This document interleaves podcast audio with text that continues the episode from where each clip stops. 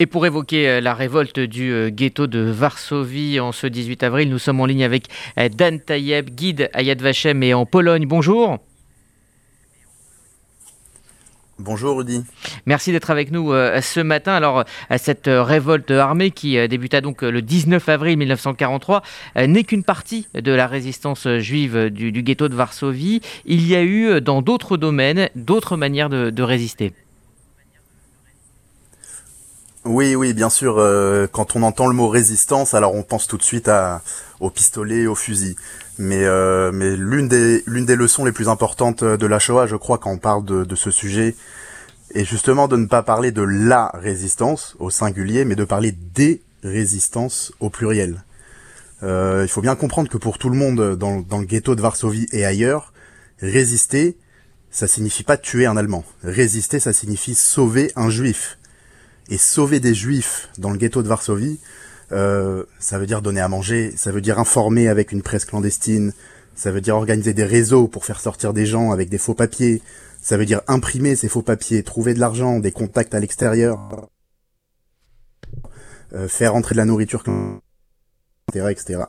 Euh, donc il y a, il y a eu, euh, il y a eu toutes sortes de résistances à l'intérieur euh, du ghetto. Je pense notamment à la résistance éducative de Janusz Korczak, un grand éducateur qui va euh, continuer à nourrir, éduquer plus de 200 enfants euh, orphelins à l'intérieur du ghetto, leur apprendre le, les bonnes manières, leur apprendre des valeurs, euh, l'hygiène, leur faire jouer des pièces de théâtre, etc.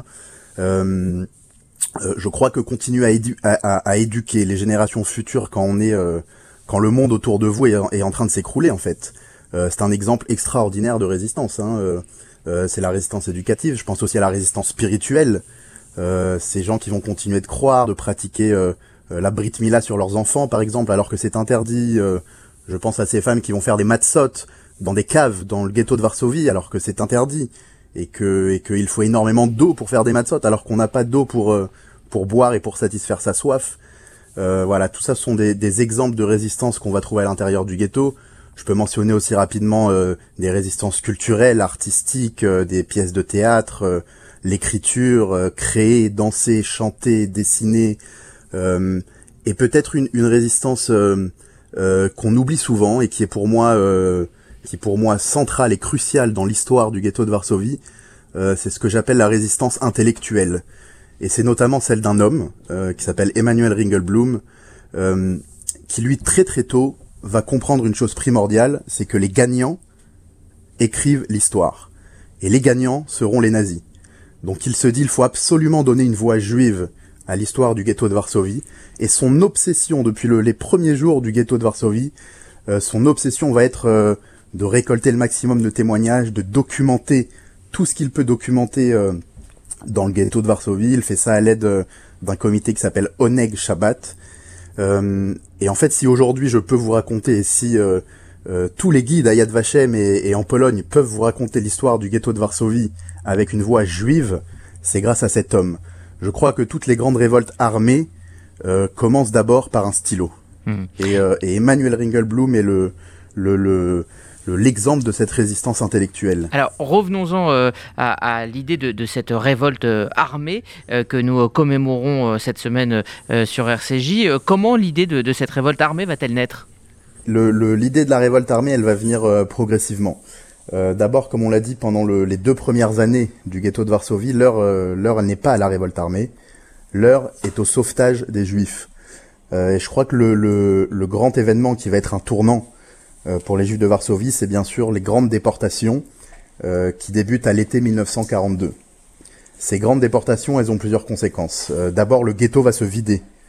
en l'espace de, de 10 semaines, un peu moins de deux mois, 300 euh, 000 juifs du ghetto de Varsovie sont envoyés vers le camp d'extermination de Treblinka.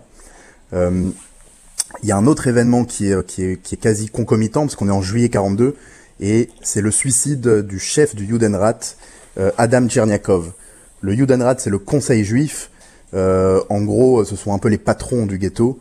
Et le chef du Judenrat refuse de livrer une liste de 6000 juifs aux Allemands et décide de se suicider la conséquence directe de ce suicide, c'est que euh, ceux qui étaient les patrons, c'est-à-dire le Judenrat, à partir de ce moment-là, leur influence va, euh, décliner et va quasiment disparaître. Euh, Donc il n'y a plus de patron dans le ghetto. Cela signifie qu'il y a un appel d'air qui se crée. Et cet appel d'air, il est rempli par, il va être, ce leadership est pris par les mouvements de jeunesse, qui vont devenir, un petit peu malgré eux, mais qui vont devenir les patrons du ghetto. Donc les mouvements de jeunesse se réunissent et vont créer, tout de suite à l'automne 42, après les grandes déportations, vont créer un mouvement qui s'appelle l'Organisation juive de combat. mais bien évidemment, on peut pas se révolter comme ça en un claquement de doigts. Il faut trouver de l'argent, il faut acheter des armes, il euh, faut avoir des contacts à l'extérieur, il faut parler avec la résistance polonaise. Euh, c'est une tâche qui est pas du tout facile et ça prend plusieurs mois. Alors bien évidemment, on connaît la révolte de avril 1943, mais le premier fait d'armes, il a lieu en janvier, en janvier 43. Euh, ces jeunes-là de l'organisation juive de combat, qui sont emmenés par Mordechai Anielewicz, euh, décident de, de, sortir de, de, ces fameux rangs qui les amènent jusqu'à la Umschlagplatz, la station d'où partent les trains, ils sortent du rang et ils ouvrent le feu sur les Allemands. Alors dans ce premier fait d'armes, l'organisation juive de combat va perdre énormément d'hommes. Euh, d'un point de vue militaire, bien évidemment, c'est un échec. Euh, mais ce premier acte de révolte rencontre un écho considérable dans la population. Pour la première fois, les déportations s'arrêtent. Pour la première fois, les plans allemands sont contrecarrés. Pour la première fois, les juifs ont répondu. Pour la première fois, ils ont le, la tête haute. Et cet événement va marquer un véritable tournant psychologique euh, déjà chez eux, chez les jeunes, euh, qui, qui, comprennent qu'ils peuvent réagir, mais aussi et surtout, j'ai envie de dire, euh, chez la population, qui va les auréoler et qui va vraiment acter le fait que, que ces jeunes deviennent le leadership du ghetto et qui va les soutenir. Et tout ça va mener à la grande révolte que l'on connaît qui va se dérouler euh, au mois d'avril 1943. Euh, rapidement pour euh, terminer, hein, l'information selon laquelle les Juifs de Varsovie ont organisé une, révolte va s'étendre ailleurs et inspirer d'autres d'autres résistances juives. Oui, oui, et ça c'est une idée, c'est une, c'est une idée qui est absolument extraordinaire. une révolte entraîne une autre révolte. À partir d'avril 43, les révoltes vont se s'enchaîner en cascade. Euh, plusieurs ghettos autour de Varsovie vont eux aussi se, se révolter, comme euh, c'est le cas à Bedin au mois de, de du, au mois d'août.